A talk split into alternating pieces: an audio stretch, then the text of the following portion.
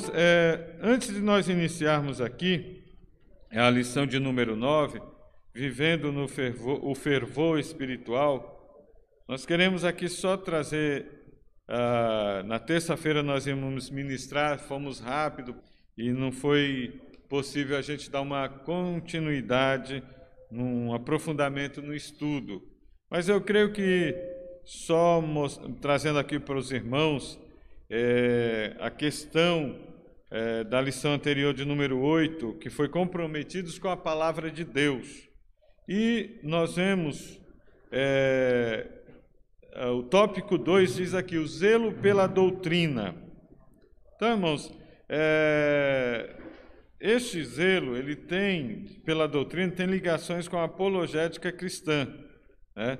Ah, então, é, é importante nós entendermos a doutrina, primeiro, ensino ou instrução. A palavra doutrina, irmãos, vem do latim doutrina, que literalmente significa ensino ou instrução. Mas o termo apresenta vários níveis de significado de acordo com seu contexto. Quando o texto sagrado expressa e perseveraram na doutrina dos apóstolos, conforme Atos 2 e 42, isso significa que os discípulos permaneciam seguindo o ensino dos apóstolos. Nesse caso, a palavra doutrina significa ensino, instrução, conforme Deuteronômio 32 e 2. Estamos nos referindo aos ensinos bíblicos. Então, a, quando nós falamos de doutrina, zelo pela doutrina, é o ensino, a instrução, é o ensino bíblico que nós devemos permanecer neles. É, é a doutrina, o ensino dos apóstolos, né? Que eles receberam de Cristo e passaram. Depois nós vamos ver Paulo é, e os demais apóstolos trazendo ensinos é, detalhando um pouco mais aquilo que Jesus ensinou no, de forma mais abrangente. Né? Jesus ele não detalhou, ele teve alguns assuntos, irmão, ele foi trazendo ensino. Depois nós vamos ver Paulo, Pedro, é, Tiago, né? João, eles vêm de, aí eles vêm esmiuçando Aí Jesus dá a revelação daquilo que Jesus fez no geral, né? Que Jesus não tinha, que se Jesus, irmãos, ele foi, o ministério de Jesus foi breve, né? Três anos. E a missão de Jesus era trazer o ensino no geral, trazer a, a pregação da palavra e trazer os sinais. E principalmente era trazer as, as almas. Jesus veio para trazer o povo mais próximo de Deus e inaugurar o caminho da salvação. O objetivo maior de Jesus era trazer, abrir o caminho da salvação, era ser sacrificado na cruz. Então, Jesus não ia ter muito tempo para fazer isso. Então, que ele deixou os discípulos, os apóstolos, né? Ele chama, é, é, tanto que Paulo foi chamado, irmãos, e Jesus utilizou o que Paulo tinha. Paulo era um homem que falava idiomas. É, segundo a, a história, diz que ele falava mais ou menos seis idiomas. Então ele pôde ter é, é, entrada é, é no mundo gentil, por isso que ele escreveu maior quantidade de cartas, 13 epístolas, né? É, e fez um trabalho missionário, as suas três viagens missionárias, ele alcançou o mundo, o mundo, praticamente o mundo inteiro daquela época conhecido. Né? Então, os discípulos, os apóstolos principalmente, acabaram por é, ter essa incumbência de trazer essas revelações, detalhar mais o ensino da palavra do Senhor. Ah, o conteúdo da fé, a palavra doutrina se aplica também a um corpo básico e coerente do ensino cristão, como os credos. Trata de um ensino sistemático sobre os dados da revelação, a fonte do conteúdo doutrinário é a própria palavra de Deus, auxiliada pela experiência cristã e com a ajuda do intelecto humano. Aqui, irmãos, quando nós entramos, aprofundamos um pouco mais sobre o conteúdo da fé, nós já estamos falando aí de um, de um ensino mais sistemático, mais detalhado, de nós é, procurarmos, aí nós vamos entrar nas questões das, das doutrinas bíblicas. A doutrina sobre Deus, a teologia, a cristologia, que fala sobre Cristo, a pneumatologia, que fala sobre o Espírito Santo, a armatiologia, que fala sobre o pecado, a pecaminosidade, a queda do homem, né? a angelologia, que fala sobre os anjos, a doutrina dos anjos, e aí por diante, né, irmãos? Muitas outras doutrinas que nós vamos, é, e, e sempre, irmãos, entendendo uma coisa, que a fonte desse conteúdo doutrinário é a palavra de Deus, é a Bíblia Sagrada. Nada pode, tudo que sair fora daí, irmãos, é heresia, né? Entendamos isso. Então, é, é importante, não tem problema algum, irmãos, ninguém é, é privado de estudar sistematicamente a palavra do Senhor, mas sempre valorizando, nunca acha que por você estudar muito e saber muito, você já é o tal. Não. Sempre valorize, sempre lembre-se que a, a, orientação maior, é a, a base, o fundamento é a palavra, é a Bíblia Sagrada revelada para nós. Amém? E aqui, irmãos, fala, é, é a própria palavra e auxiliada pela experiência cristã e com a ajuda do intelecto humano. Porque é um conjunto, irmãos. A, a principal é a palavra.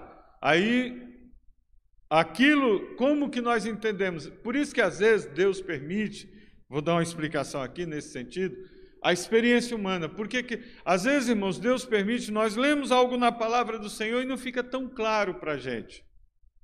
E aí o que que Deus faz? Ele, o Espírito Santo vai fazer, ele vai trabalhar, trazer uma experiência, fazer nós passarmos por alguma situação, para nós termos uma experiência e compreendermos melhor aquilo que está na doutrina. Então, a, a a nossa experiência, aí nós vamos ter uma coisa muito importante.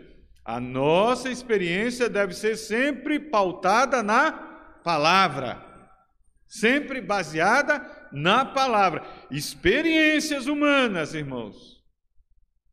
É mesmo que a pessoa, ah, eu tive uma experiência, mas que sai fora da palavra, está errado.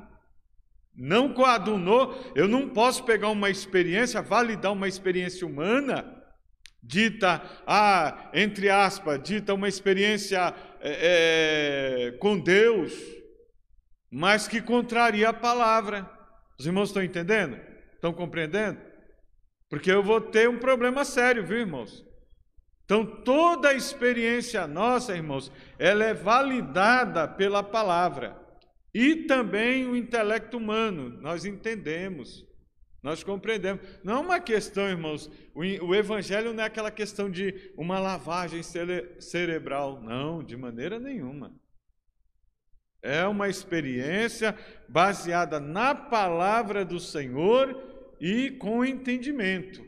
O Espírito Santo faz nos entender, compreender. É tanto que nós, irmãos, a estudarmos a palavra do Senhor, para compreendermos as verdades bíblicas, as doutrinas bíblicas, é necessário nós buscarmos a orientação do Espírito Santo, senão a gente não compreende. Tem certas coisas que não consegue. Né? É importante isso daí. Outra coisa aqui, irmãos, é, aí nós vemos os, a, os credos e as confissões de fé. São dois tipos distintos de documentos eclesiásticos, mas com o mesmo propósito: interpretar as Escrituras para sintetizar o ensino da igreja. Então, os credos são genéricos, as confissões de fé são mais elaboradas e específicas. Então a gente falou, o que é um credo, irmãos? É uma declaração de crenças compartilhada da comunidade que se resume em princípios fundamentais. Como falou aqui, os credos, os credos são mais genéricos. Eles, é, até pouco tempo, há alguns anos atrás, nós tínhamos é, os irmãos que é, liam o Mensageiro da Paz, né, aquele jornal que ainda existe, ainda é lançado pela CPAD, É, e ali vem todo o noticiário do que acontece nas Assembleias de Deus no Brasil inteiro, né? nos órgãos, nos ceifeiros em chamas, em outros órgãos, nas secretarias de missões. Então, tudo ali vem, vem descrito um, um, um resumão do que acontece no mês, em, em todo o Brasil, né? e até fora do Brasil, nas missões. E lá no, no Mensageiro da Paz vinha lá o nosso credo. Era assim, num cantinho de uma folha, né? Aí vinha é, algo, era bem assim, irmãos, genérico. Cremos em um Deus único, verdadeiro, dividido, que subsiste em três pessoas, portanto, na Trindade, tal, cremos na pessoa, é, em um Deus, é, na pessoa do Senhor Jesus Cristo, como que ofereceu o seu sacrifício, tal, e vinha descrevendo e dando as referências bíblicas. Cremos no Espírito Santo, cremos no batismo com o Espírito Santo, na manifestação, na, na atualidade dos dons espirituais, era bem genérico. Aí, de uns anos para cá, foi lançado o que? A Declaração de Fé das Assembleias de Deus, que ela tem 250 páginas e ela retrata. É, aí ela é mais elaborada, ela já foi mais elaborada e mais específica, ela já esmiuça mais. Ela tem, para os irmãos terem ideia, tem 250 páginas e não me lembro agora, são divididos por capítulos. O primeiro capítulo vai falar sobre Deus, o segundo sobre Cristo, o terceiro sobre o Espírito Santo, aí vai falando sobre a igreja, sobre a pecaminosidade do homem, sobre a eternidade. Então, cada capítulo, irmãos, vem trazendo algo bem mais detalhado sobre a nossa confissão de fé e baseada toda ela trazendo referência, reportando para a Bíblia Sagrada, que é o nosso fundamento. Nós não podemos, irmão, jamais, jamais. Tem algumas religiões que além da Bíblia tem lá um, uma tradição, tem um, um, um livro. Né? Os Mormon, por exemplo, tem um livro de Mormon, que eles equiparam quase na mesma autoridade que a Bíblia. Nós não podemos fazer isso, irmão. Não existe, irmãos, nenhum. A nossa declara... é um erro nosso um dia pegar a nossa declaração de fé e colocar ela acima da Bíblia. Não ela está ali abaixo, porque ela coaduna com a palavra. A nossa regra de fé maior é a palavra do Senhor, é a Bíblia Sagrada. É a regra. O que está na Bíblia, irmãos? Tem coisas, é, é lógico, tem coisas que nós não vamos encontrar detalhadamente na Bíblia. Vai acontecer. Né? Mas o principal, o que era necessário para nós termos, está lá. Então, tem coisas que nós não vamos encontrar tudo, irmãos, nós vamos encontrar no geralzão. Aí nós vamos pegar aquilo que fala no geral e aplicarmos. E aí não tem problema, irmãos, cada igreja adotar, quando é a questão de costume, cada igreja adotar o seu costume, não tem. Se na Bíblia não está lá falando que não é pecado, irmão, não tem problema. Nós temos que entender uma coisa: nós temos a regra de fé maior, é a Bíblia. A igreja, como organização, ela tem um regimento. Como é, é, os seus membros vão se portar. A Assembleia de Deus tem o dela. É, as características que nós vamos ter. Então a Assembleia tem o dela, a maneira dela se comportar. Então, irmãos, se eu estou na Assembleia de Deus, eu vou me sujeitar àquele regimento interno. Se eu não concordo, irmão, eu tenho liberdade, eu posso ir para outra igreja que crê na mesma fé bíblica. Não tem problema. Ah, lá o regimento interno é outro. Ok, eu vou respeitar.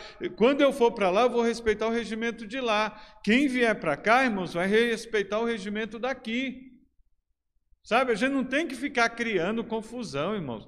Intriga. Se nós olharmos na Bíblia Sagrada, nós vamos Paulo orientar sobre isso. Ele vai falar sobre alguns temas, alguns temas que se aplicavam para aquela época, naquela necessidade, o porquê ele escreveu tais coisas. Tem tudo isso para nós andarmos. E a gente não vai criar, irmãos. O que eu não posso, irmãos, é querer chegar aqui na Assembleia de Deus e querer mudar um regimento que os nossos pais criaram lá no passado. Bem verdade é que algumas coisas foram mudando com o passar dos tempos. Mas é, pode até mudar questões de costumes, irmãos, são costumes. Mas a palavra, irmãos, a doutrina bíblica, ela não muda. Ela não pode ser alterada. Né? Não pode de maneira nenhuma. Por exemplo, salvação é na pessoa de Cristo Jesus, é crer nele. Se um dia amanhã, irmão, chegar alguém, se levantar alguém, irmão, e querer dizer, não, mas para você ser salvo, além de você crer em Jesus, foi o que Paulo combateu na igreja da galáxia, você tem que guardar o sábado, ou você tem que circuncidar-se. Está errado. Não está, eu não posso aceitar isso como doutrina, porque não está de acordo com a palavra, porque a palavra de Deus ela continua, ela não muda. O sacrifício de Cristo foi perfeito e é o único meio do homem se salvar do pecado e herdar a vida eterna. Pronto, irmãos. É desta forma. Tá bom, irmãos? Para que a gente não tenha. Aí, por último, aqui, irmãos, o tópico 3 diz: cuidado quanto aos modismo. Modismo, essa palavra traz a ideia do que está na moda.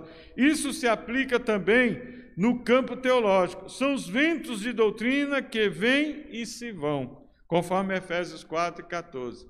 Que Paulo fala: olha, cuidado, não. Vamos ler lá, Efésios 4 e 14. Diz assim: eu vou ler aqui para os irmãos para que não sejamos mais meninos inconstantes, levados em roda por todo o vento de doutrina, pelo engano dos homens que com astúcia enganam fraudulosamente. A Bíblia, irmãos, ela nos fala de três tipos de doutrina: doutrinas de homens, doutrinas de demônios e a doutrina de Deus, que é a verdadeira, que é a que nós seguimos, que é a que a palavra de Deus fala. Então, nós devemos tomar muito cuidado. Cuidado com esses, é, é, é, esses ventos de doutrinas, ventos de doutrinas, tá? Que aparecem de homens, que aparecem. Os irmãos podem ver, aparece por um tempo, faz aquele alvoroço todo, perturba a fé. A, a, quando eu falo a fé, a, o meio evangélico, o meio cristão, vamos assim dizer, traz uma perturbação tremenda e depois desaparece por um tempo. E os irmãos podem ver, por um tempo. Passa mais alguns anos, surge a mesma coisa. Não muda. Por quê? Porque o ser humano vai lá um e abraça, irmão, e sai difundindo. E tem um monte de gente que abraça. Tem um monte de gente que dá mais valor ao que se ouve do que aqui, não confere, não faz como os crentes bereanos. Quando Paulo chegou lá em Beré, irmão, começou a pregar, ele disse: opa, ele só conhecia o batismo de João. Aí Paulo vem falando sobre batismo com o Espírito Santo, sobre Cristo, sobre salvação em Jesus, eles foram conferir na palavra. E quando eles entenderam que Paulo estava falando, estava escrito no, isso que eles tinham era o Antigo Testamento, irmãos. Eles só tinham ali o Antigo Testamento. Eles foram conferir na palavra. E quando eles viram que aquilo que Paulo estava pregando, ensinando, era de conformidade com a palavra, eles aceitaram. É assim que nós devemos ser, irmãos. Só devemos aceitar o pregador, por isso que o pregador, o ensinador da palavra de Deus, ele tem que tomar cuidado. Paulo fala para Timóteo: cuida de ti mesmo e da sã doutrina, da tua vida. Vê o que você está falando. E o que você está falando, vê se está de conformidade com o que você vive. Cuidado, irmão, não vamos ficar querendo ensinar aquilo que nós não vivemos. Então, ou falar alguma coisa aqui que não é verdade. Por isso que a igreja é sábia, irmão. A igreja do Senhor, a igreja mesmo que anda marchando, caminhando, a igreja que está ligada nos céus, ela não se deixa enganar. Pode até surgir alguma coisa aqui, pode até se levantar alguém aqui querendo ensinar alguma coisa errada, mas a igreja ela é sábia, irmão. Ela vai entender, ela vai perceber, ela vai conferir com a palavra e não vai aceitar. Então, muito cuidado com esses modismos, irmãos. Tem caráter efêmero, passageiro, que para nada aproveitam. Em outras palavras, são inúteis e inaproveitáveis. Quem não se lembra do dente de ouro? Do dom de unção caicai? Do sopro santo? Do G12? A febre dos anjos e de outras aberrações doutrinárias que surgiram aí. E olha, irmãos, e não é de se admirar, até nas nossas igrejas teve, muitas das nossas igrejas abraçando isso. Então, muito cuidado, irmãos, não vamos entrar por esse caminho, não, tá? E aí nós vamos, Paulo aqui escrevendo: procura apresentar-te a Deus aprovado. Esta qualificação vem do Espírito de Deus. Apresentar-se a Deus aprovado significa estar disponível, testado e aprovado por Deus e reconhecido pela igreja, conforme 2 Coríntios 10 e 18. É o Senhor, é o Espírito Santo, irmãos. A igreja, irmãos, pode até por um tempo alguém se levantar, ficar um tempo ensinando, querendo mostrar uma coisa que ele não é, mas uma hora vem à tona. Não fica, não. O povo da igreja é sábio. Você pode ver, tem irmãos, uma parte pode até aceitar, mas a, a igreja mesmo, aqueles que estão ligados com os céus, com a palavra, que estão meditando, e nós já vamos para a lição, é, é, aqueles que vivem no fervor espiritual, ligado direto com os céus, em comunhão com Jesus, com seus, através do seu Santo Espírito, não se deixe enganar, não. Pode até prevalecer por um tempo. Quantas vezes nós já vimos acontecer, irmãos? Pessoas chegar até nós, irmãos, você não está vendo o que está acontecendo na igreja? Como que está? Falei, calma, irmão, vamos orar. Por isso que a igreja tem que orar. Nós não temos, irmãos, jamais. Pode se levantar. Hoje nós, nós podemos, irmão, pode ser levantar um obreiro, até mesmo o pastor da igreja, que não é o caso, né? Mas pode até levantar como já aconteceu em outras igrejas, em nosso meio. E às vezes tem gente, ah, mas vamos tirar, vamos, vamos fazer isso, vamos fazer aquilo. Não, irmãos, eu não sou a favor disso. Ah, vamos levar lá para o nosso pastor setorial, para o Belém direto, como muitos fazem. Não, irmão, ore.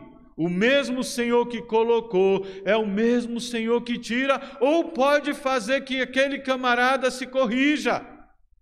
Por que não? Nós vamos limitar o poder. Ah, mas está matando a igreja. Não, continue orando, servindo ao Senhor. Irmão, nós estamos servindo aqui, não é o homem, é a Jesus. E o dono dessa igreja não é o homem, é Jesus. É Ele que cuida da igreja, irmãos. Quando o Senhor chegar e falar, ó, basta, dê um basta, Ele dá oportunidade. Sabe por que, que Deus é, é, Ele é longânimo, irmão? Ele vai dando oportunidade para que as pessoas se arrependam. Deus não é aquele menino malvado que quer só tá pecando, tá errando. Ele dá oportunidade para a pessoa se consertar. Para pessoas, a palavra, os irmãos podem ver, há épocas aqui, irmãos, se tem algum erro na igreja, Deus vem trazendo uma palavra. Pode ver, quando Deus começa a falar muito numa palavra, irmão, é para a gente se incomodar. Quando Deus começa a falar muito, olha, conserta a casa, ó, vê os relacionamentos. Quando Deus começa, vem um, vem outro, vem de fora, vem daqui mesmo, Deus levanta, do nada Deus começa a. Olha, não é do nada, né, irmãos? É através da orientação do Espírito Santo. É do nada para a gente, parece que é do nada, mas o Espírito Santo é que está na direção. Então, irmão, quando Deus começa a falar sobre determinada situação pela palavra, a gente tem que se incomodar. Aí é que a gente tem que orar. Fala, Senhor, começa a agir, trabalhar, começa a incomodar e Deus vai trabalhando. É porque, sabe quando Deus está fazendo isso, irmão? É porque Deus está dando oportunidade para as pessoas se arrependerem. Que isso é que Deus deseja. Qual foi a mensagem inicial do Evangelho, irmãos? Arrependei-vos, porque é chegado o reino dos céus. Quem vai entrar nos céus, irmãos? Não é quem não peca, é quem se arrepende. Porque pecador, nós estamos toda hora pecando, irmãos. Toda hora nós estamos falhando mas o que vai entrar no céu é aquele que se arrepende, é aquele que reconhece as suas faltas e sabe que precisa melhorar, precisa arrumar a situação. Então, irmãos, é importante entendermos isso. Aí no tópico 3, já encerrando aqui, como obreiro que não tem de que se envergonhar. O termo obreiro, tanto em grego, eu até falei, vem, ou quanto em português, vem de obra, trabalho, e tem significado amplo no Novo Testamento. No sentido literal, refere-se ao trabalhador do campo, Mateus 20, versículo 1. No sentido metafórico, a todos que se dedicam à obra de Deus. Todos, irmãos, não é só os obreiros do ministério, não. Não. Todos, de maneira em geral, os apóstolos e os demais oficiais da igreja. Todos, irmão, até o irmão, a irmã, o irmão que é responsável aqui pela limpeza da igreja, ele é um obreiro. Ele faz um trabalho. E muito importante, já pensou, irmão? Você chegar aqui e encontrar tudo desorganizado, sujo, né? É uma falta de cuidado, vai ser uma falta até meia. E Deus zela por isso, viu, irmãos? Deus zela pela questão da limpeza, até na nossa casa, viu, irmãos? Até na. Isso serve de exemplo até para a nossa casa. Não é legal, irmão, ter uma casa bagunçada, deixar tudo lá jogado, quebrado. Não, tem que se organizar. Nós temos que ter um senso de organização. É, tem pessoas que quebram um negócio em casa, deixa lá, passa anos e anos. Não, meu irmão, quando tiver um tempinho, vai lá. Eu sei que a vida é corrida, mas para um pouquinho, ó, tira um dia, não, hoje eu vou arrumar o que está quebrado aqui. É bom. Né, Deus, a questão da higiene também, do, da nossa casa aqui, ó. Do, a Bíblia diz que o nosso corpo é templo do Espírito Santo. E temos que ter, não podemos andar relaxado, né, irmãos? é, cabelos crescidos, barba, todo. Né? Geralmente, quando está assim, é, é, é, é, ruim, né? A pessoa, quando está meio largadão, já é normal, é natural. A pessoa, quando tá, deixa o cabelo crescer demais, a barba, está largado. A gente não pode andar assim. Né? Dá uma diferença. Né? É bom, irmãos, andar aciado, é costume nosso. Né? Já foi falado aqui, já foi ensinado, a barba é pecado? Não, mas é costume nosso da Assembleia andarmos laceado, não andarmos barbudo. Não vou criticar, sabe, irmãos, outros costumes que tem em outras igrejas, não. Sejamos sinceros, não diz nada, é um costume nosso. E nós estamos aqui, vamos preservar, não vou, sabe, bater de frente com a, o pastor presidente. Ah, não, irmão. Não, eu estou aqui, estou me apresentando aos irmãos. Não venho aqui, ó, não vou vir aqui de camiseta regata. Não, não vai ficar, vai ficar decente? Eu aparecer aqui de camiseta regata, bermudão. Não vai ficar bom, né, irmão? Não é conveniente. Né? Vou trazer eu vou trazer um incômodo, eu vou trazer murmuração, e eu não devo fazer isso. Como nas nossas vestimentas, irmãos. A gente fica tanto criticando. Pode ser até um vestido, uma saia, irmão, de repente, ou uma calça mesmo. Né? Não, é conveniente eu, como um homem, ficar usando uma roupa. Eu chegar aqui de calça bem apertada, mostrando. A... Não fica legal, né, irmão? Às vezes até vou sentar mostrando um pouco as partes íntimas, marcando. Não estou mostrando, mas estou marcando. Vai ficar decente? Não vai. Então eu tenho que ter uma. É o que a Bíblia diz, irmão. A Bíblia ensina que nossa vestimenta deve ser com pudor, com decência. O que é decência? Que não traz escândalo. É importante isso. Cuidar, irmãos, de, de ter esse cuidado. É arrumar as coisas. Né? Tanto na, na nossa casa, na igreja, como na nossa vida, que é tabernáculo do Espírito Santo né? que maneja bem a palavra da verdade. O verbo grego para manejar bem é ortotomeu, literalmente cortar reto, cuja ideia é cortar em linha reta. Né? A ideia é manter o curso correto, é a ideia de nessa direção. É o que a Bíblia manda, é o que Jesus mandou. O que, que a Bíblia diz? Olhando para Jesus, autor e consumador da fé. Meu negócio é aqui é para frente, é com Jesus, é olhar para Ele, é obedecer o que Ele diz, a sua orientação, a sua palavra. É nesse sentido, irmãos, que maneje bem a palavra da verdade. É uma palavra rara, aparece uma só vez no Testamento e duas vezes na Septuaginta. Provérbios 3 e 6, Romanos, Provérbios 11 e 5. O emprego paulino dessa palavra é metafórico e muitas interpretações já foram apresentadas ao longo dos séculos. A preocupação de Paulo é com o ensino correto da palavra de Deus, com base numa exegese sólida, com aplicação para edificação espiritual da igreja. Fazer uma exegese, uma interpretação correta do texto. Não ficar floreando, irmão. Nós temos que entender, irmão, muito cuidado, manejar bem a palavra, é falar aquilo que a palavra ensina, é ir direto ao ponto, né? E não ficar e entender, interpretar, irmão. A Bíblia tem sua própria interpretação dada pelo Espírito Santo. Nós não, nós temos que entender o contexto, nada de pegar, cuidado, irmão, não pegue versículos nem passagens isoladas. Leia o contexto do texto. O que é o contexto? É o que vem antes e o que vem depois. O que, que Jesus estava falando naquele sentido? Tem gente que só pega um versículo daquele contexto, aí dali sai um erro.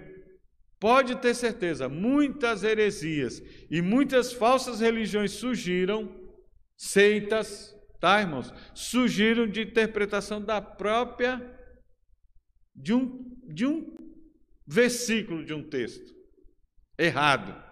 Fizeram interpretação errada, entenderam errado e se desassociaram. E a maioria desses criadores de seitas saíram do nosso meio, tá? A maioria saíram do nosso meio. Eram crentes, estavam na igreja e não concordaram, começaram com muita discussão, não concordar, não concordar, e arrumaram um versículo lá, bateram só no versículo, não leram o contexto, esqueceram. Muito cuidado com isso, irmão. Manejar bem a palavra é falar quando é metafórico, entender o sentido metafórico daquilo e, e, o que que aquilo quer dizer, qual a verdade que aquilo quer trazer. Então, por isso, exige tempo, estudar, meditar, orar, buscar a orientação de Deus, pedir a direção do Espírito Santo. Quem nos traz a revelação desta palavra é o Espírito Santo. Nós sempre aqui na escola dominical falamos, irmãos, sempre para que o Espírito Santo seja o nosso mentor, o nosso orientador, o nosso professor. Amém? E aí, irmãos, eu creio que a gente encerra aqui essa essa lição de número 8, comprometidos com a palavra, e vamos aqui para a lição de número 9, vivendo o fervor do espírito, ou fervor espiritual. Fervor, irmãos, é, é, traz a ideia, irmãos, de ardor ou entrega do crente predisposto a servir a Cristo. Sabe, é você ter aquele não deixar. Você tem que tomar cuidado, é, é um relacionamento, irmãos. E, esse fervor é, é, é, como. Vou trazer aqui, o, comparar o, que a Bíblia muito utiliza essa figura do casamento, né? Do amor entre homem e mulher, né? O marido e esposa. Eles têm que cultivar.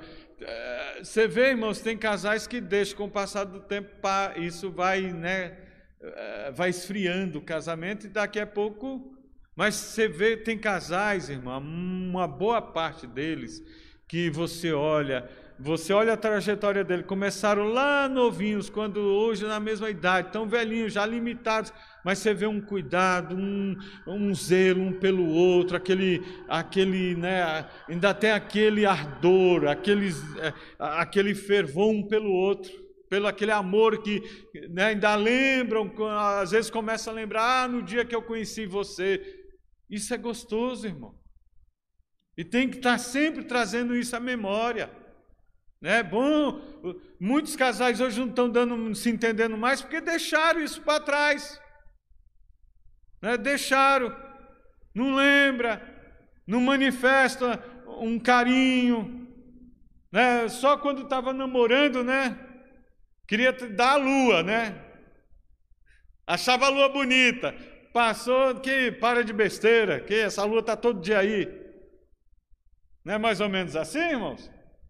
Quer dizer, deixou o fervor. A vida espiritual, irmãos, o nosso relacionamento com Jesus é a mesma. é, é, fazendo um comparativo, é isso. Se com o passar do tempo a gente cair na mesmice, por isso que não pode. A gente não pode. Uma coisa, irmãos, a gente não pode. Nós estamos vindo aqui na igreja, irmão, e não deixa isso virar uma rotina. Venha com, hoje eu estou indo. Não, é mais uma terça-feira, sim, mas eu estou indo, vou adorar o Senhor, vou aprender da palavra e Deus com certeza tem algo diferente para mim, porque todo dia Deus tem uma novidade. É mais um culto de domingo, sim, é mais um culto de domingo, mas que Deus vai trabalhar. Como é maravilhoso, irmãos. Nós, às vezes que estamos aqui à frente, eu tenho compartilhado muito isso com o irmão Edmauro, né? Às vezes nosso pastor viaja e a gente fica naquela preocupação, pedindo ao Senhor, orando e buscando a Deus Senhor. Às vezes a gente medita na palavra, mas a gente não quer estar sempre aqui trazendo a palavra, quer dar oportunidade para os outros irmãos. É, que Deus, e a gente fica, Senhor, envia alguém, a gente medita, a gente prepara, a gente ora, a gente medita na palavra, prepara uma mensagem, mas sabe quando você não vê, não é você que, a palavra não está contigo. E a gente às vezes vai, às vezes eu chego aqui de moro quem prega hoje, cadê os pregadores? Falo assim, irmãos, que é comum a gente ficar preocupado, que a gente quer que Deus traga, né, use, seja um irmão, uma irmã, Oh, irmão, oxalá que os nossos irmãos, nossas irmãs aqui, não vejam problema nenhum de domingo uma irmã aqui trazer a palavra de Deus, por que não? É, é estudar a palavra, entender e trazer uma mensagem. Deus pode falar. É? Eu já dirigi uma congregação, irmão, que eu, eu uma quinta, era uma quinta-feira, eu estudei, busquei, orei e tal. Uma vez foi uma quinta-feira, outra vez foi um domingo, irmão. Eu orei, mas meditei, orei, tirei aquele momento de oração e não vinha nada, saí de casa dirigindo e falando: Jesus, não vai vir nada e hoje, como que vai ser?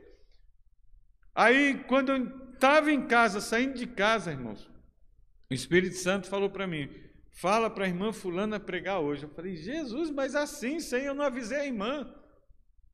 Falei, tá bom. E fiquei relutando, fui buscando. O culto foi caminhando, irmãos, e eu falei, mas Jesus, eu vou fazer isso com a irmã. É, não é correto, né? Pegar a irmã assim de surpresa. Mas, irmãos, não teve jeito, eu não pude ir contra. Eu sei que quando estava já chegando próximo, eu falei, irmãos, nós vamos ouvir mais um louvor e logo após a irmã Fulana tem a oportunidade. Quando ela subiu, irmãos, eu cumprimentou a igreja e falou: ah, irmãos, Deus é tremendo, né? O Espírito Santo hoje falou para mim meditar numa palavra. E eu falei: ah, hoje é domingo, quem prega é o pastor ou alguém que ele traz de fora, às vezes que ele convida. Mas, irmãos, eu me preparei e Deus usou ela ela trouxe uma palavra. E que palavra! Então é assim que Deus faz, irmãos. Nós somos meros instrumentos, então nós temos que estar preparados. Quando Deus falar contigo, quando o Espírito Santo te incomodar, obedeça. É importante. Então, irmãos, é este fervor espiritual que nós devemos ter. O objetivo desta lição, irmão, mostrar a necessidade de se viver o fervor espiritual. No primeiro tópico, destacar as importâncias da devoção na vida do crente, pela palavra e oração. Enfatizar a importância, o segundo tópico, de manter-se cheio do Espírito. Nós vamos ver esse termo, que significa realmente. Prevenir a respeito, terceiro tópico, prevenir a respeito da frieza espiritual. Aí é um problema, né, irmãos? É aquilo, acontece nos relacionamentos. Se você não cultiva, se você não mantém aquele fervor, vai esfriar. E quantos estão se sentindo frios espiritualmente? E, por favor, irmãos, vamos ser sinceros. Não fica arrumando desculpa. Ah, foi irmão Fula, foi irmão Beltrano. Não! Faça é, é, aquela desculpa, a velha desculpa lá do Éden, né, irmãos? Quando o Senhor, Adão, quem te mostrou que estava nu? Comeste do fruto que eu te ordenei que não comesse? Ah, Senhor, a mulher que tu me deste. Ora, irmão, se era ele dizer qual era dele, era dizer: Não, Senhor, é a, a mulher, a minha mulher comeu e me ofereceu, e eu vi que era maravilhoso e comi. Eu comi, eu errei. Mas nós não fazemos isso. Nós, às vezes, irmãos, nos entremetemos no, nos emaranhados da vida, né?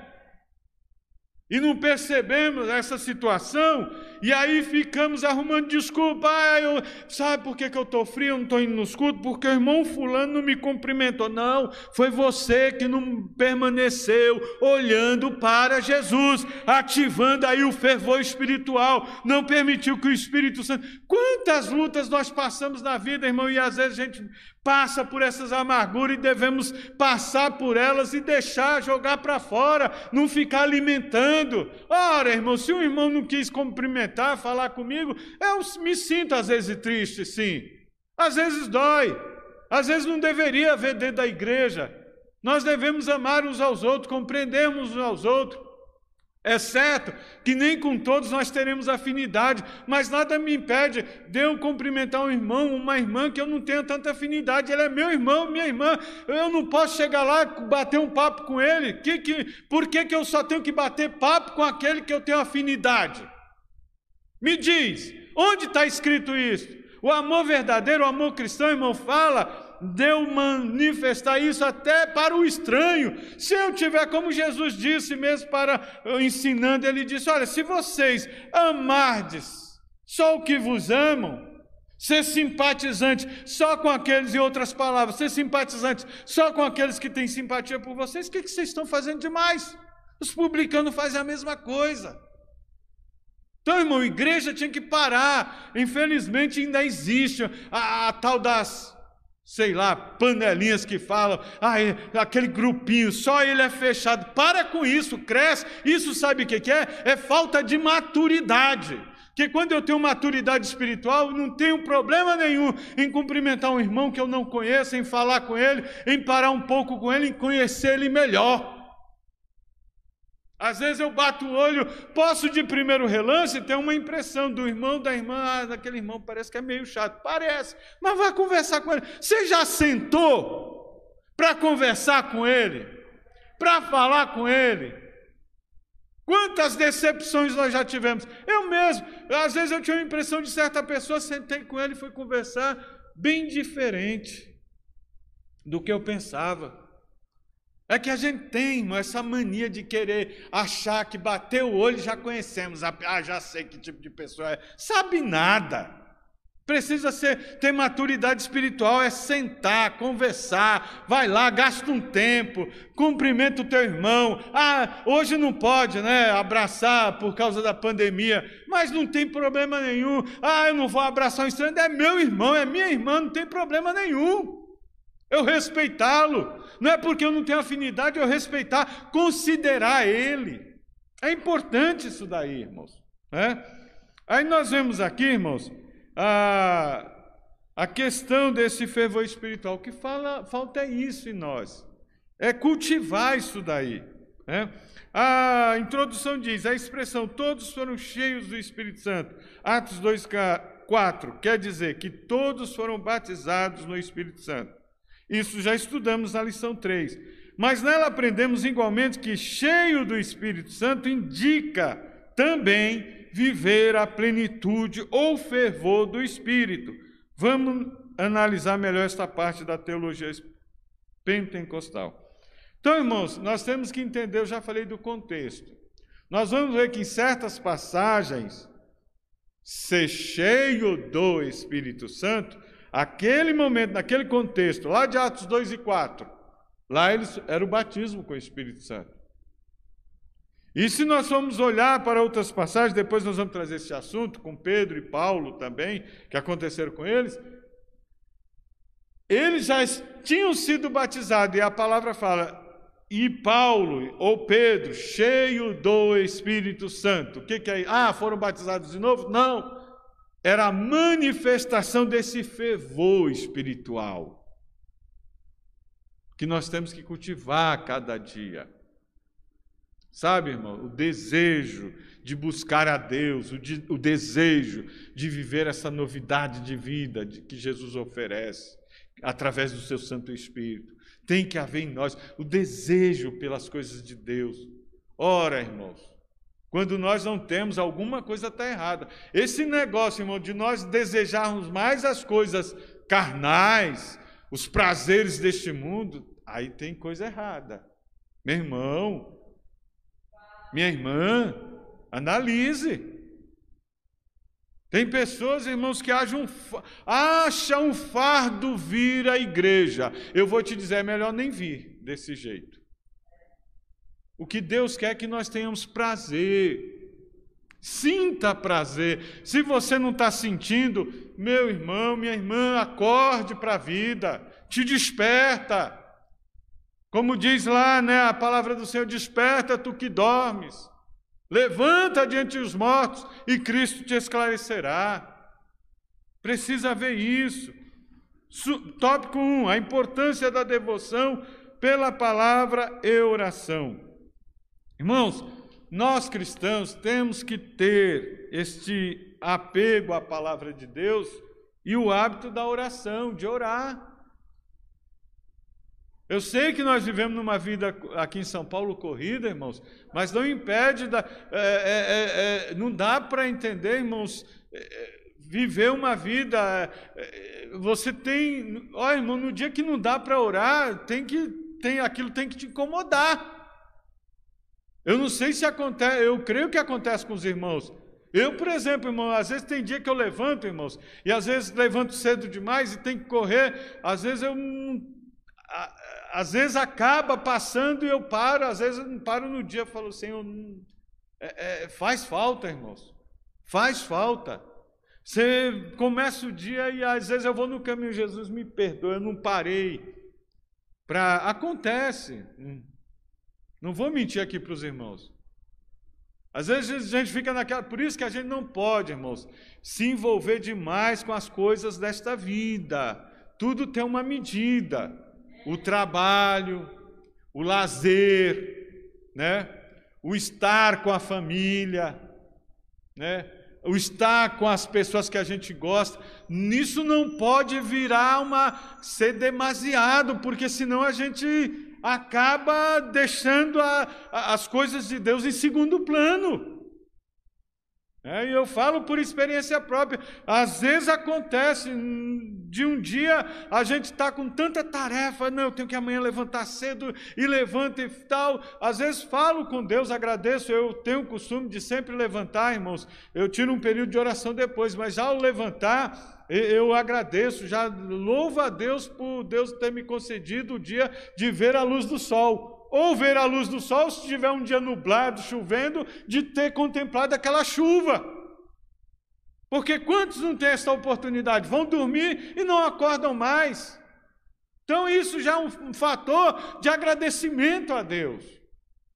E às vezes a gente se ocupa tanto, irmãos, que não paramos, ou durante o dia não paramos para meditar um pouquinho na palavra de Deus, ler a palavra, saborear a palavra, estudar a palavra. O que está faltando mais é, em nós é isto, irmãos. Na vida de muito cristão. Não, tem gente, não, mas isso é só para os pastores, é só para os obreiros. Não, é para mim, obreiro do ministério, como também para você. É importante. Porque é isso, irmãos, é que vai aquecendo, vai movimentando este fervor espiritual. Então, é, aqui diz devoção, a ideia de devoção é de apego, dedicação, zelo. Com, como nosso apreço pela oração, e é uma orientação de Jesus. Lá em Mateus 26, 41, Jesus disse: Olha, vigiai e orai para que não entreis em tentação. O espírito, na verdade, está pronto, mas a carne é fraca. Foi Jesus que orientou. O amor pela palavra, conforme o Salmo 119, 97, ó quanto amo a tua lei. Será, irmãos? Quando nós amamos algo, irmão, nós nos sentimos, irmãos, Quantas vezes, às vezes a gente se ocupa tanto na vida e a gente chega a Jesus. Irmão, já, vocês já pararam? Irmão, já, os que estão me ouvindo pelas redes sociais, Aquele desejo, irmão, de você, quando você está lendo a palavra, você está você tá comendo ela, você, quando você começa a folhear e vai numa passagem, vai em outra, e aquilo vai falando, teu coração vai se enchendo, o Espírito Santo vai trabalhando. Que coisa gostosa, irmão. Você tem sentido isso? Nós temos sentido isso ultimamente? Ou o nosso prazer está sendo nas séries da Netflix? Nos filmes, nos jogos. Não estou aqui criticando, irmãos. Eu estou aqui falando que muitas vezes nós dedicamos tanto tempo no nosso entretenimento. Ah, vamos curtir a vida. Cuidado, meu amado, não vá com demasia, não. Tudo é vaidade. Olha o livro de Eclesiastes, irmão.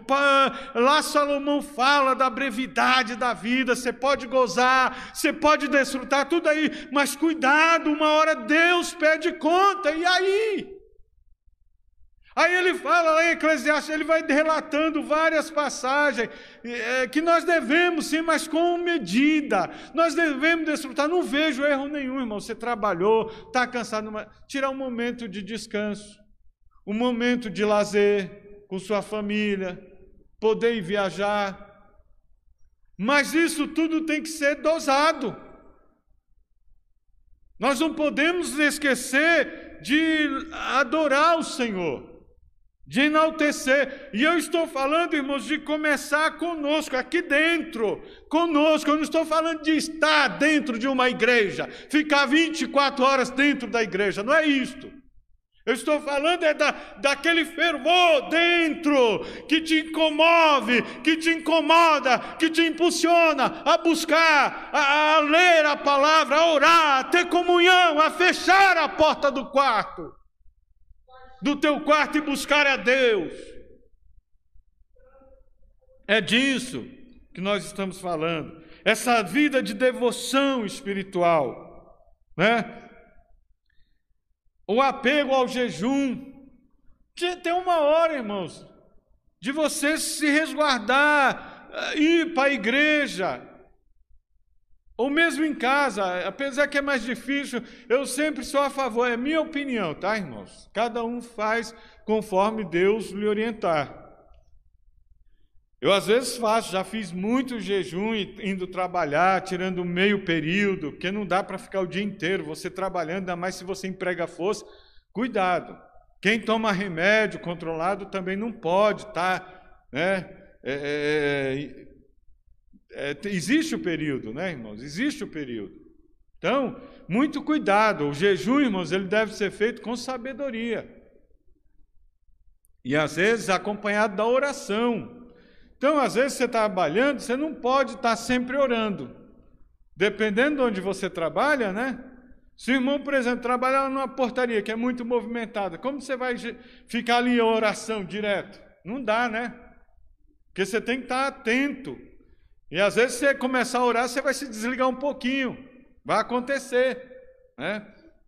Então eu prefiro um jejum a um trabalho de oração na igreja, uma consagração pela manhã. Opa, é bom. Domingo pela manhã, vim para a escola dominical. É um período bom para você que você vai estar aqui, envolvido no ambiente de culto. Você pode chegar a orar, tirar um período de oração, estar aqui aprendendo a palavra de Deus, estar orando em espírito dentro da igreja, buscando a Deus. É, aí é bom. É uma orientação que a gente passa, né? Isso até o nosso pastor Sérgio, nosso antigo pastor setorial, ele eu aprendi isso com ele, ele mesmo falou que ele gostava assim, ele ele, quando trabalhava, ele não jejuava muito porque era muito corrido para ele, era em âmbito de escritório, e ele era gerente e tal, diretor da empresa, e não conseguia, às vezes não dava para se concentrar. Mas amém, irmão, não tem problema. Se você trabalha num local mais sossegado e pode ali, enquanto está trabalhando, falando com Deus, amém. Não vejo problema nenhum fazer esse jejum. Então é importante essas coisas, irmão. A leitura da palavra, a oração, são atividades espirituais, exercícios espirituais que deve fazer parte da igreja, da vida da igreja, do povo de Deus, né? Tudo é isto, tudo isso é válido e espiritualmente salutar para a vida cristã. mas torna-se eficaz quando acompanhado de santificação, de humildade, prudência e sabedoria. Ora, irmãos, santificação, separar. Sabe, eu não posso, irmãos, querer ler a palavra, praticar oração, o jejum e querer compactuar com as coisas do mundo. Não. Lembra, meu irmão, você eu e você, nós somos templo, nosso corpo é templo do Espírito Santo. Nós somos chamados para viver separados do pecado, da iniquidade, né? Nós somos separados, santificação é separado, né, para um propósito, um objetivo para Cristo, para o Senhor. Nós somos, a santificação é isso, é separar para uso ou propósito do Senhor. Então nós somos chamados para isso. A santificação é isso, irmãos. Outra coisa, humildade, irmãos. É, é, é a pessoa humilde não é aquele que anda é, visualmente, né? Maltrapilho. Não. A humildade está ligada, irmãos, com a questão de você reconhecer as suas limitações. Pessoa humilde, ela sabe. Ela sabe até onde ela pode ir. Até com relação, não só com relação a Deus, viu? Até com relação aos outros. Pessoa humilde, ela sabe se chegar, ela sabe chegar num lugar e sabe respeitar. Ela sabe respeitar ela não chega pisando duro. Esse negócio aí, não, você é filho de Deus, e aí? Eu tenho que andar com humildade. Eu vou chegar em qualquer lugar, ah, sou filho de Deus, pisando duro lá, com o peito empolado. Não, irmão. Tenho que saber chegar nos lugares com humildade. Muitas vezes hoje nós não conseguimos as coisas porque nós não somos humildes, nós não conhecemos as nossas limitações. Até onde hoje o que falta no mundo é humildade, em boa parte nas relações. Cada um quer, não sabe respeitar o limite do outro, ou seus próprios limites. Acha que pode fazer o que bem entende, não. O altivo, ele chega, irmão, ele faz o que bem entende, mas o humilde não, ele chega e reconhece as suas limitações, ele sabe até aonde ele pode ir. Né? A questão, outra coisa, prudência, ponderação, sensatez, está relacionada a isso. Eu tenho que fazer as coisas para Deus com prudência, com sensatez. Não é de qualquer jeito. Não é de qualquer maneira. Ah, é, Deus mandou fazer. Não. Irmão, cuidado com essas loucuras espirituais. Já vou falar logo assim. É um termo que eu, tô, eu mesmo estou colocando aqui. Não, Deus mandou fazer e papá. Sem prudência alguma, sem respeitar os outros. Para com isso, deixa de ser louco, deixa de ser insensato. Busca a direção de Deus. E outra, mesmo que a gente está na igreja, a gente tem que respeitar as pessoas e respeitar aquele que Deus colocou aqui à frente. Tem pessoas que, não, sai, está fazendo um monte de coisa. Para, respeita e não respeita ninguém. Obreiros que não sabem se re, re, ser prudentes, respeitar as pessoas a quem Deus colocou. Ah, não, mas quem me chamou foi Deus. Tudo bem, seu cabeça dura. Mas você tem que respeitar aquele que Deus levantou. Aquele que Deus colocou à frente de um trabalho, à frente de um grupo. Respeite. Tem pessoas que não sabem isso, irmão. Ou não sabem ou não querem aprender. Mas tenhamos cuidado e sabedoria. É, irmão, tem que tomar esse cuidado. Oração e a palavra, subtópico 2.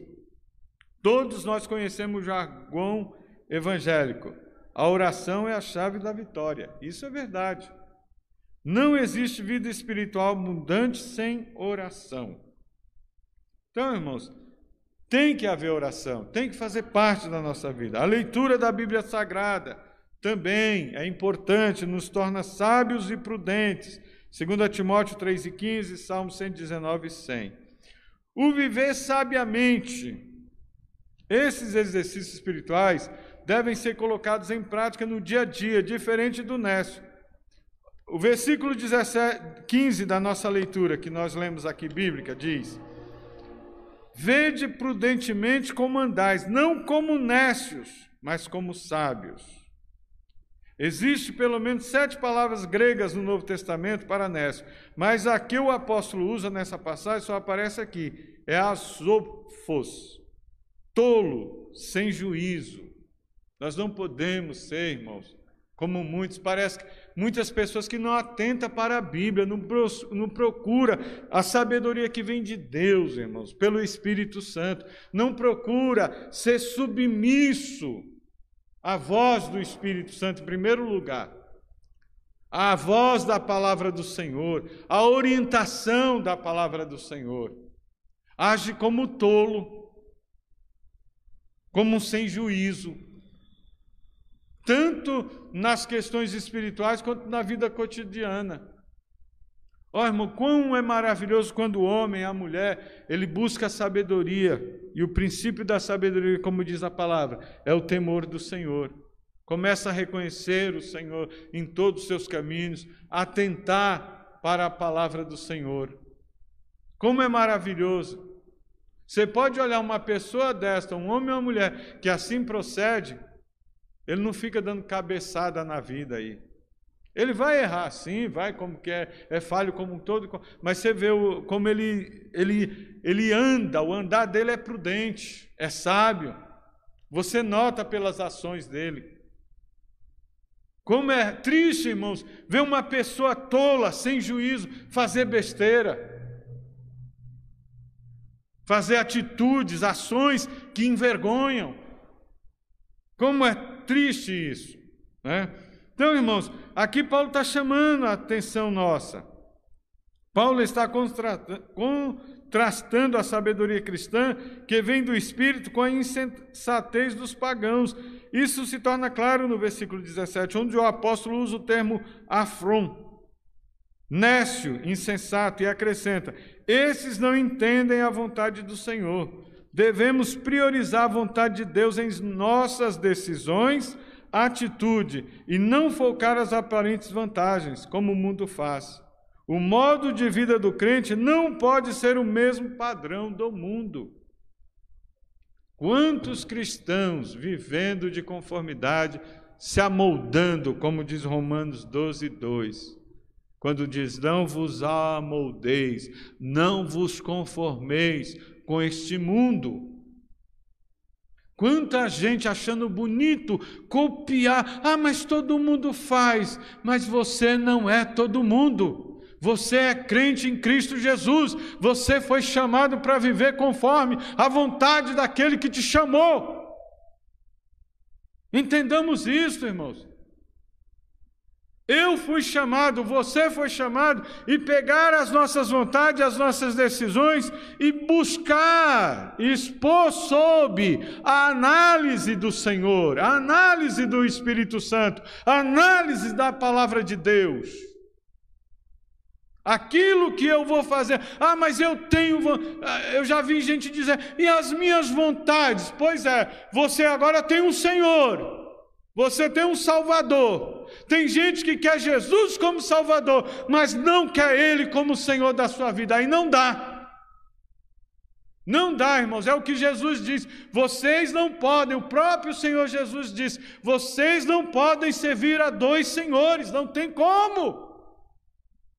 Não tem como, amado, eu querer servir a Jesus e ao mesmo tempo eu querer servir ao mundo. Não dá uma hora eu vou chamar, uma hora um ou outro vai me colocar numa encruzilhada e dizer: toma a decisão agora. Ou você pensa que o mundo não tem isso, irmãos? Ou vocês pensam que o mundo tem, cobra. Uma hora vem a conta e vem dizendo: olha, toma aí a decisão. Porque uma hora você vai ter que decidir a quem você agrada, se você agrada a Cristo ou se você agrada ao mundo. Não dá para compartilhar, irmãos. Nós temos que O nosso modo de vida tem que ser diferente. Aí tem gente que quer estar na igreja, quer desfrutar das bênçãos. Não existe, me desculpa, não tem como. Não tem como herdar a salvação. Eu estou sendo bem claro aqui, irmão, para que amanhã mais tarde você não venha dizer: ah, mas ninguém me avisou. Pois é, hoje você está sendo avisado. Hoje nós estamos sendo avisados. Ou nós fechamos com Jesus e herdamos a vida eterna, ou a gente pula fora e vai para o mudão. Não dá, irmãos. Quer viver uma vida dupla, né? Quer ser agente. Né? Quer ser um agente duplo. Quer servir a Jesus e quer. Não dá. Uma, entra em conflito, não dá. Ou você decide, ou você serve a Deus, ou então o negócio vai ficar estreito. E aí nós temos que falar isso, irmãos. Não posso aqui passar a mão. Porque amanhã Deus vai cobrar de mim, vai cobrar de nós que estamos aqui à frente, do pastor da igreja. Nós temos que falar, nós temos que tomar uma decisão. Isso é viver sabiamente. É colocar as nossas decisões, nossas atitudes da, dentro da vontade do Senhor, da Sua palavra. Remindo o tempo. Essa frase diz muito mais do que parece à vista. O verbo remir significa comprar de novo, resgatar, aproveitar o melhor possível. A palavra tempo é bem conhecida entre nós, kairos. Tempo no sentido de ocasião, oportunidade, é aproveitar esta é remir o tempo, aproveite o melhor, aproveite o momento, sirva a Deus, aproveite as oportunidades. Como diz aqui um exemplo, irmão, essas duas coisas são especialidades dos crentes, que cheios do Espírito Santo resultam no viver sabiamente. O crente sabe aproveitar as oportunidades para fazer a obra de Deus, falar de Jesus às pessoas que ainda não conhecem o Evangelho, até mesmo em circunstâncias difíceis. É assim, Deus quer que a gente aproveite as ocasiões. Sabe, irmãos, não é ficar, ah, tá difícil, tá complicado, mas continua. Quanta gente, irmãos, falando nessa questão, nós tivemos uma pandemia aí que revelou um monte de coisa no nosso meio. Não vamos falar lá fora, não, no nosso meio principalmente. Além de revelar lá fora, que todo mundo está sendo noticiado, de vez em quando aparece coisa nova, o que, que apareceu com essa pandemia, né? Na igreja nós vimos, revelou aí a questão, irmãos, do servir a Deus. Muita gente aí que. Um ano já de pandemia que nós estamos, né? E muita gente saiu e não voltou mais. Complicado. É preocupante isso aí. Então, irmãos, vamos remir o tempo, aproveitar. As coisas apertaram, vamos se aproximar mais de Jesus, vamos servir mais a Ele. As coisas melhoraram, vamos continuar no fervor de adorar a Ele, de compromisso com Ele, fazendo a Sua vontade, o seu querer. Não muda. Bem verdade é que nós somos nós temos dias nas nossas vidas que tá, estamos lá no monte, próximo de Deus, o fogo está caindo, Deus está se manifestando, a glória é tremenda, nós não queremos mais sair dali. Mas tem dia que nós estamos lá no vale, parece que abandonados, sozinhos, parece. Essa é a nossa vida. Deus permite isso para mostrar quem nós somos, que nós somos, na nossa essência, não venhamos também a depender de nós mas vivamos na dependência de Deus. Por isso que Deus permite que nós passamos por isso. A importância, aí nós vamos para o segundo tópico, a importância de manter-se cheio do Espírito. A obra do Espírito Santo na vida do crente é dinâmica. Ele não fica estático, parado, né? A partir da conversão. Pois a expressão cheio do Espírito Santo significa reacender a chama do Espírito. Não se deve confundir com a expressão cheios do Espírito Santo do Pentecostes. Ali foi batismo com Espírito Santo. Né? Ali, irmãos, vamos entender. Cheio do Espírito Santo. Vamos ver aqui. Tópico subtópico 1, não vos, do tópico 2, e não vos embriagueis com vinho. Esta frase é como a Septuaginta traduz: não olhes para o vinho, conforme Provérbios 23 e 31. E aqui nesse versículo, irmãos, relata a questão da embriaguez, que naquele tempo era. Paulo aqui estava falando literalmente da embriaguez. Quer ver? Vamos ler lá Provérbios 23 e 31. Não, e o 32. Não olhes para o vinho quando se mostra vermelho, quando resplandece no copo e se escoa suavemente. No seu fim, morderá como a cobra e como o basilisco picará. Esses são os efeitos, né? Da embriaguez. E aqui Paulo estava falando literalmente, porque havia, naquele tempo já havia essa questão. Eh, as festas, as orgias, era beber até virar o caneco né? Entornar mesmo. Como muitos fazem, não, vamos. E está diferente hoje no mundo, irmãos? E às vezes, infelizmente, vergonhoso até dizer entre o nosso meio alguns, né, irmãos, querendo viver nessa vida. Mas não dá, meu irmão. Não dá, você não foi chamado. Paulo está falando, não, não vos embriagueis com vinho, não, com bebida. Aqui está explicando, o provérbio explica as consequências destrutivas da bebedeira e compara com a picada de uma cobra. Quantas famílias destruídas pelo álcool, irmão, pela bebedeira? Eu já passei por isso, eu tive experiência na minha família, irmãos. Como é triste, irmãos, você vê a pessoa se acabando. Tá. Ainda bem que Deus teve misericórdia na vida de familiares meus. Mas é triste, irmãos. Então aqui está falando aqui, e outra, contenda significa também devassidão, dissolução. Esses termos são incompatíveis com a ética cristã, mas é muito comum entre os pagãos que procuram buscar uma felicidade nos prazeres mundanos que resulta sempre em desgraças. Nós não precisamos disso, irmão. Eu nunca, irmão, uma coisa que eu aprendi. Eu passei por uma, algumas experiências, irmãos, ainda na juventude, quando estava me decidindo para servir ao Senhor. E uma vez eu fui num casamento e me ofereceram lá uma bebida e, não, toma aí, eu tomei ainda um copinho e meio, irmão. Mas aquilo começou, eu cheguei, eu fui no banheiro, lavei o rosto, falei, isso não é para mim. Eu falei, cheguei para os meus colegas e falei, ó, vocês ficam com a bebida de vocês, eu fico com a minha, que é o meu refrigerante pronto. Isso não me fez a cabeça, irmão. Eu não preciso, amado, curtir uma festa, eu não preciso encher a minha cara para curtir uma festa para curtir. É gostoso você chegar num lugar, numa roda de amigos, conversar e ali conversar, falar de coisas, falar das coisas da vida, falar das coisas de Deus. Como é maravilhoso, irmãos. Isso você não precisa encher a cara para criar coragem para tomar alguma atitude. Não precisa disso, não, irmão.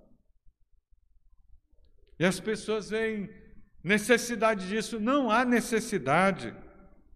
Se você aqui está ainda, alguém que nos ouve, porventura, está ainda dominado com essas coisas, você precisa voltar-se para Cristo, reacender aí o fervor espiritual na tua vida. Mas enchei-vos do Espírito Santo. Esta expressão indica renovação, novo conhecimento do Espírito, novo enchimento do Espírito, perdão. A ação do Espírito na vida cristã não é estática, nele somos renovados no nosso dia a dia. Essa experiência acontece reiteradamente em nossos dias e isto vem desde o Pentecostes. Os discípulos já tinham espírito antes do Pentecostes. João 20, 22. E já eram salvos. Porque é aquela história. Ah, ah, ah, que alguns querem falar, irmãos. Ah, mas a, Ser cheio do Espírito Santo é no momento que você aceita Cristo. Sim, o Espírito Santo vem. Concordo plenamente. Mas existe, aqui nós estamos falando tanto do batismo com o Espírito Santo, como permanecer cheio do Espírito Santo em toda a sua vida. E não significa, não é a questão de ser batizado, porque nem todos, irmãos, Tem muitos irmãos que morreram sem ser batizados no Espírito Santo, mas eram cheios do Espírito Santo.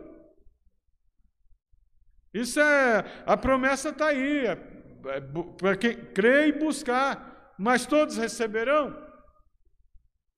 Paulo pergunta, tem uma das suas cartas, ele diz: Todos profetizarão?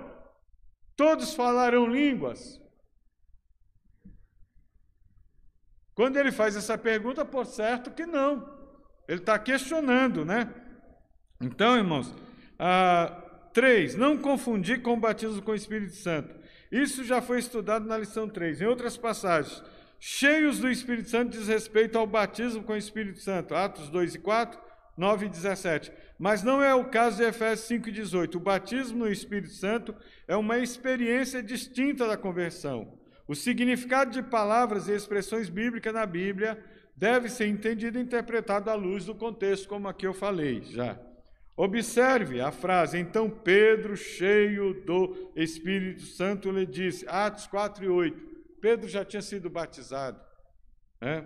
Ora, Pedro foi batizado no dia de Pentecostes, logo a expressão mostra a dinâmica do Espírito na vida do apóstolo. Este fervor, é a dinâmica, é o, não existe, irmão, aquele negócio, ah, aceitei Jesus, está tudo bem, não precisa. Não.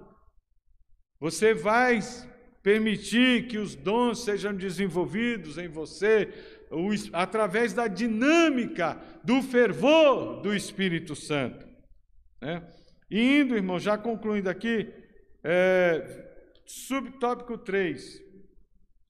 É, vigilantes contra a frieza espiritual. Aqui diz: é, você deve se lembrar de que um dos requisitos para compor o grupo dos sete diáconos eram ser cheios do Espírito, Atos 6 e 3. Não era ser batizados com o Espírito Santo. Lá fala bem claro, Vamos ler lá, Atos 6 e 3, para a gente deixar claro isso aqui. Atos 6 e 3, que foi a instituição dos diáconos, que houve a necessidade, né? Diz aqui, ó. É, Escolhei, pois, irmãos, dentre vós sete varões de boa reputação. Primeiro, boa reputação antes de ser cheios do Espírito e de sabedoria, os quais constituíamos sobre este negócio, importante negócio. Então, primeiro, boa reputação. Em todos os quesitos, viu, irmão? Boa reputação em casa, boa reputação na igreja, na sociedade, nos negócios. Quantos que envergonham, irmão, porque não tem essa boa reputação? Aqui na igreja, uma coisa, chega lá fora, tem gente ah, fazendo negócio com aquele camarada, com aquele irmão, com aquela irmã. Triste, não é, irmãos? Triste, nós temos que tomar cuidado, irmãos.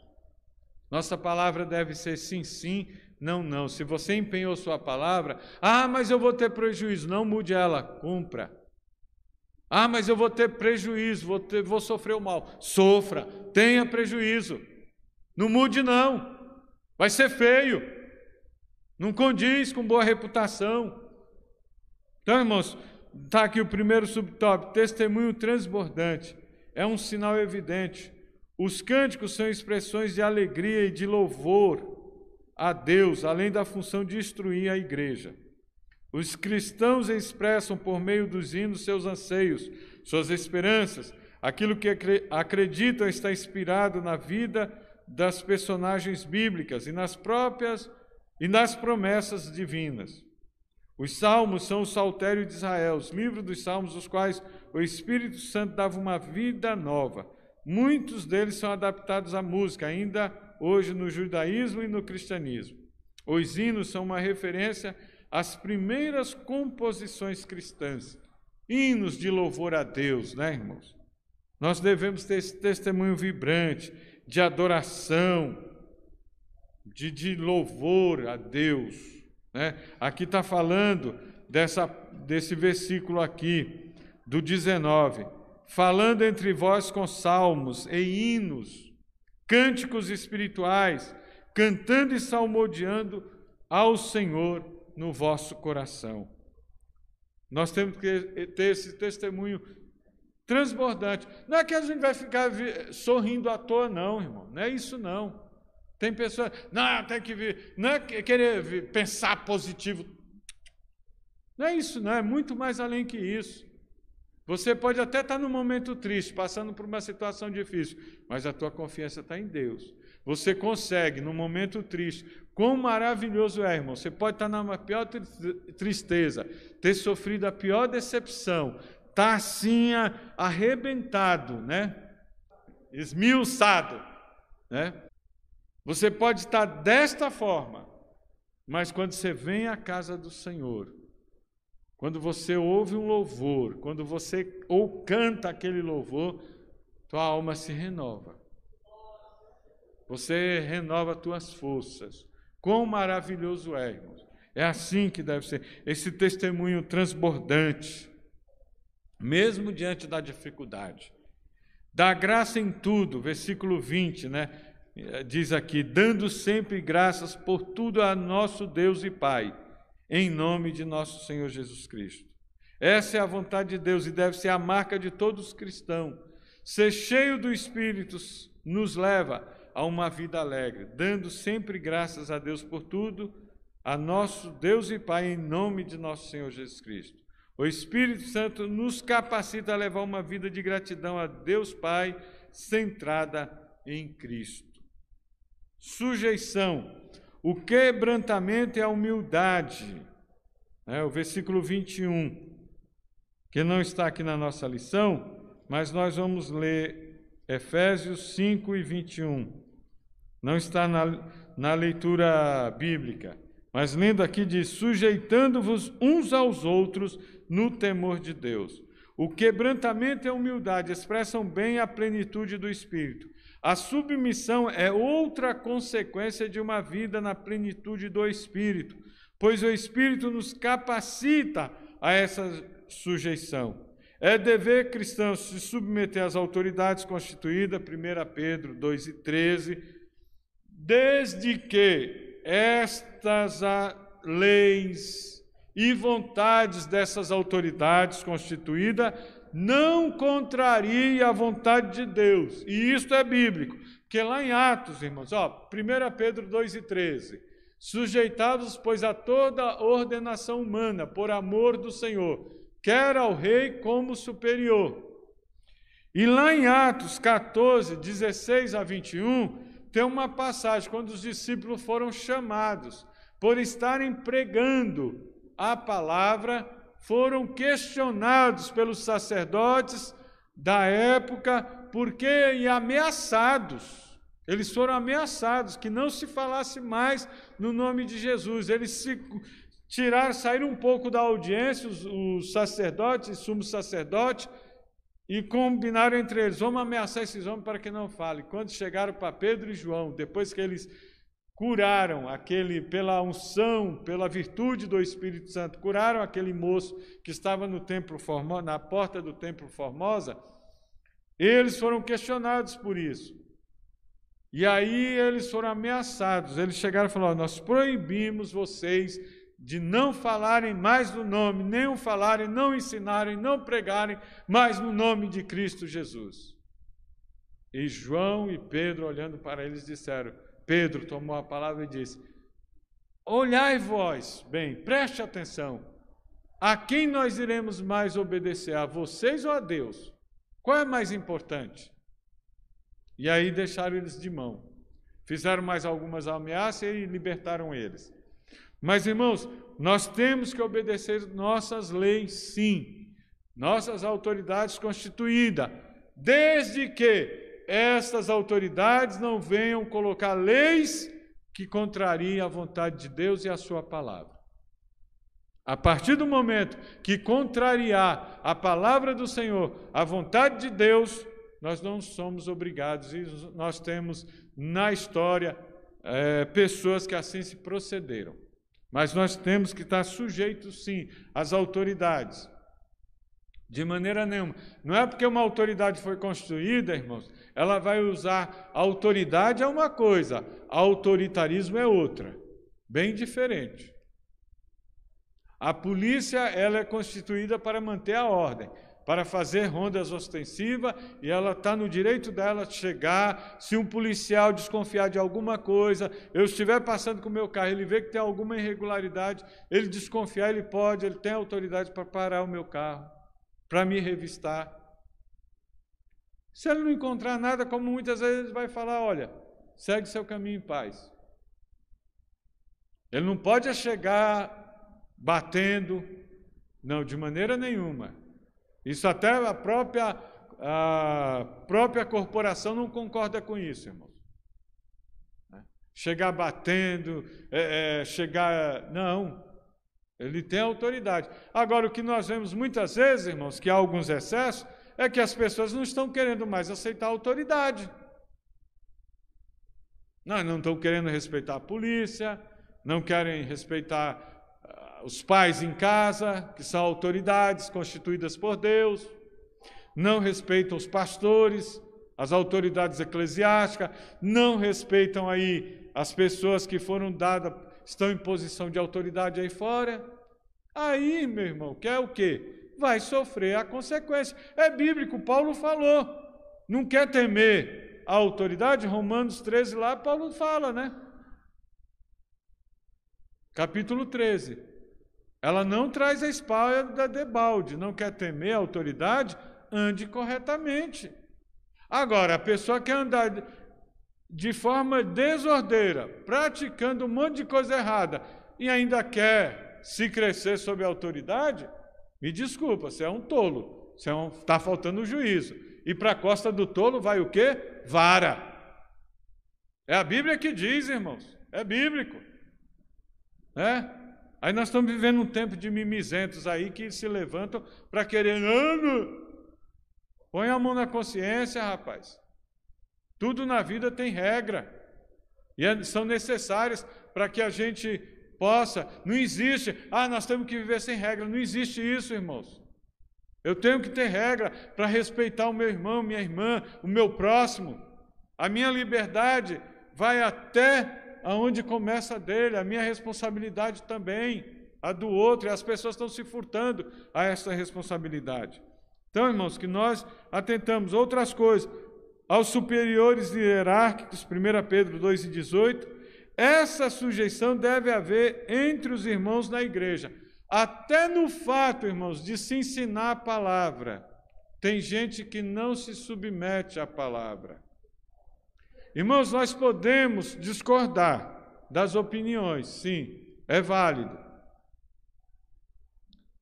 Eu posso aqui trazer um ensino, o irmão pode até não aceitar, o irmão pode me procurar em particular e eu vou colocar, pela orientação do Espírito Santo, à luz da Bíblia, à luz da palavra de Deus, aquela posição. E o que é de Deus, irmão, nós temos que se submeter. Hoje, infelizmente, que existe uma turma aí que a gente está falando, olha, a Bíblia ensina assim, a Bíblia fala, é, mas eu não aceito. Falta de submissão, irmãos. E nós não podemos agir. Mas quem é orientado, vive pelo fervor do Espírito Santo, ele se sujeita, irmãos. Ele tem respeito. Se sujeitar uns aos outros é o respeitar as pessoas, meus irmãos aqui. Não é porque hoje, irmãos, eu aqui represento o pastor. Eu represento, eu vou sair, chegar aqui e pisar os meus irmãos, desrespeitar meus companheiros de ministério. Não posso. Os irmãos, eu não posso, não devo fazer assim. Nada me impede, irmão, não é porque eu estou à frente aqui hoje de alguém chegar e me dar um conselho, me dar uma orientação e eu ser submisso àquela orientação, sendo que ela está dentro da vontade da palavra do Senhor.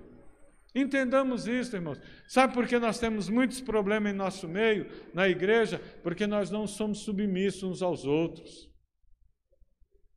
Nós não sabemos reconhecer a autoridade que Deus deu às pessoas, às pessoas que Deus tem levantado. Mas quem vive pelo temor do Espírito Santo, pelo fervor do Espírito Santo, irmãos, sabe se submeter.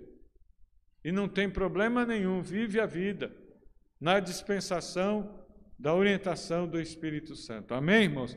Que Deus em Cristo continue nos abençoando. Nós continuemos, irmãos, servindo a Deus, buscando a orientação da Sua palavra e a direção do Seu Santo Espírito. Amém? Nos coloquemos em pé, vamos orar agradecendo ao Senhor nosso Deus. Peço ao irmão, diácono Rubem, faça essa oração. Pai Senhor para a igreja. É, irmãos, antes de orar, eu só queria, eu imagino que o Ridelber deva ter falado aqui sobre a questão de remir o tempo, né? Mas essa palavra, ela falou muito forte ao meu coração, então que, que cada um saiba entender né, esse tempo. Remir o tempo quer dizer, remissão, essa palavra remissão quer dizer resgate ou comprar algo, libertar algo, pagar um preço por algo que está preso mediante resgate. Mas aqui nessa, nessa palavra está no sentido de aproveitar a oportunidade. O tempo aqui é kairos, não cronos. Cronos está ligado à cronologia, a cronômetro, né? Vamos cronometrar o tempo. Cronos é tempo conhecido, é data específica, é dia específico. Kairos é oportunidade. Quando Deus cria, lá no Gênesis, Sol e Lua, coloca. O Ridalber acabou aqui dizendo que Deus é quem estabelece os tempos, né? Põe governo e tira governo. Quando Deus cria Sol e Lua, Ele coloca lá para estabelecer estações, para contagem de tempo. E nós temos muita dificuldade com isso, porque a gente vive no Cronos. Porque Deus colocou a gente no Cronos né? A gente marca data. A gente marca dias. A gente marca é, datas comemorativas. A gente conta momentos. A gente conta os dias para se ver livre de tal coisa, para acontecer tal coisa. Isso é nosso, é de homem. Isso é coisa de ser humano que Deus criou para nós. Deus nos colocou no Cronos. Mas Deus ele trabalha no Kairos. E o Kairos é oportunidade. Lá em Eclesiastes 3, tá, diz que há um tempo para todas as coisas. A palavra lá não é Kairos, é outra palavra, mas é bem semelhante ao Kairos. Há tempo de viver e tempo de morrer. Acontece o evento do nascimento e acontece o evento morte. Há tempo de abraçar e tempo de afastar-se de abraçar. Ali o pregador ele está falando de momentos, de eventos, não de datas. Eu não sei que tempo que você vive hoje. Se é tempo de estar ferido ou tempo de estar sarando. Se é tempo de estar abraçando ou tempo de se afastar de alguém. Talvez você está muito há muitos cronos, há muito tempo cronos, numa situação ruim. Mas Deus pode criar um kairos, uma oportunidade para que a tua vida mude. Deus não está amarrado a Cronos, nós estamos. que você entenda nesta manhã, inclusive você que está em casa, compreenda. Talvez você está contando tempos. Eu não sei se essa palavra é para alguém que está aqui, para alguém que está em casa. Eu não sei. Mas eu senti de falar isso hoje, até peço desculpas e também aos irmãos por deixá-los tanto tempo aqui em pé. Mas ainda que esteja longo esse cronos, esse tempo na tua vida, em um momento, Kairos, Deus pode criar uma oportunidade de mudar essa situação. Amém, irmãos? Deus tem poder e que você tenha de Deus sabedoria para quando Deus criar essa oportunidade, você saber aproveitar. A pior coisa que tem, irmãos, é uma pessoa querer que as coisas aconteçam antes do tempo de Deus. Às vezes a gente quer logo e talvez você não está preparado. É como você pegar uma fruta de um pé que ainda está verde, ela não teve o tempo de maturar. Você sabe a data exata que uma fruta vai estar madura? Ninguém sabe. Ninguém sabe. Mas ela tem lá o tempo dela, o tempo em que ela vai estar pronta para o consumo. Tenta pegar uma flor e desabrochar ela com as tuas mãos antes do tempo dela. Vai ficar horrível, vai ficar esfrangalhada aos frangalhos. Mas se deixar ela abrir no tempo dela, ela vai ficar linda, ela vai ficar perfeita. É isso que Deus quer fazer na tua vida.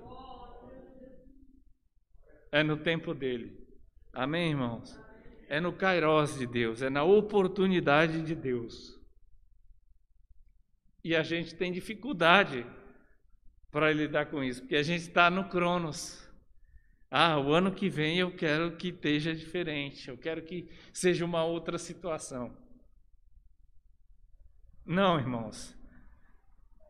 É no Kairos de Deus. E tem oportunidades, tem eventos que só Deus pode criar. Ah, eu não estou vendo saída, irmãos. Eu não vejo mais como. Deus vê. Deus ele enxerga essa oportunidade. Ele já tem pronto, na mente dele já está pronto. Mas às vezes a gente precisa primeiro matar um leão e um urso para depois enfrentar o gigante.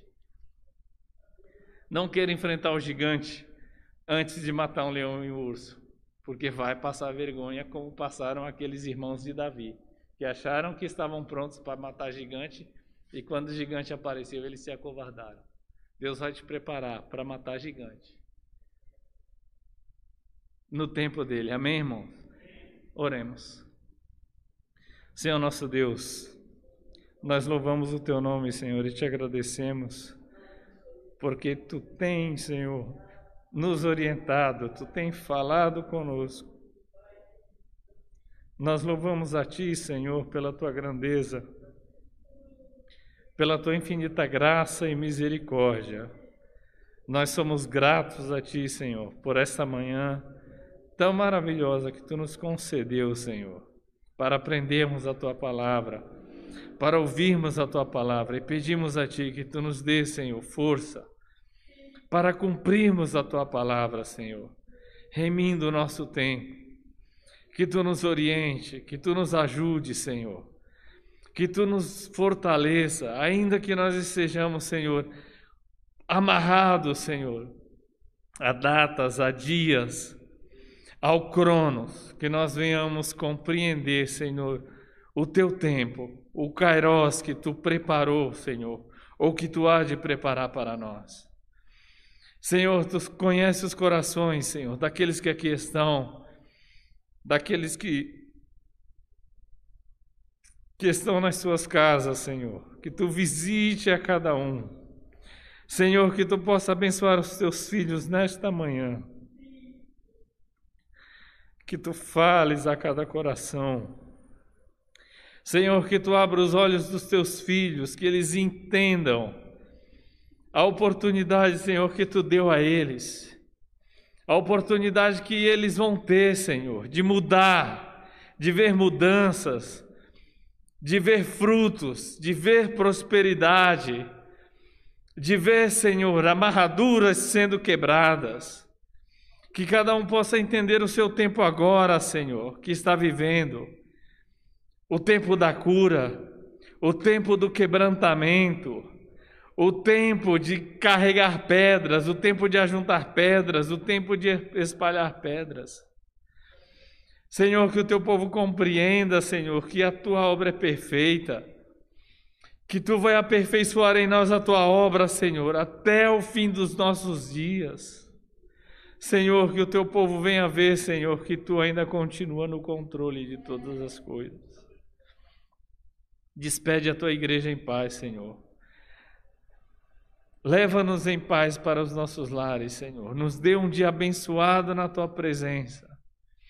E que aqueles que ainda estão, Senhor, sem entender, ó Deus, que tu abra o entendimento do teu povo nesta manhã, Senhor. Nós louvamos o teu nome e agradecemos a ti, ó Pai, em nome de Jesus. Amém. Os irmãos estendam suas mãos. Que a graça de nosso Senhor Jesus, o amor de Deus e as consolações do Espírito Santo sejam com todos nós desde agora e para todos sempre. Todos digam amém.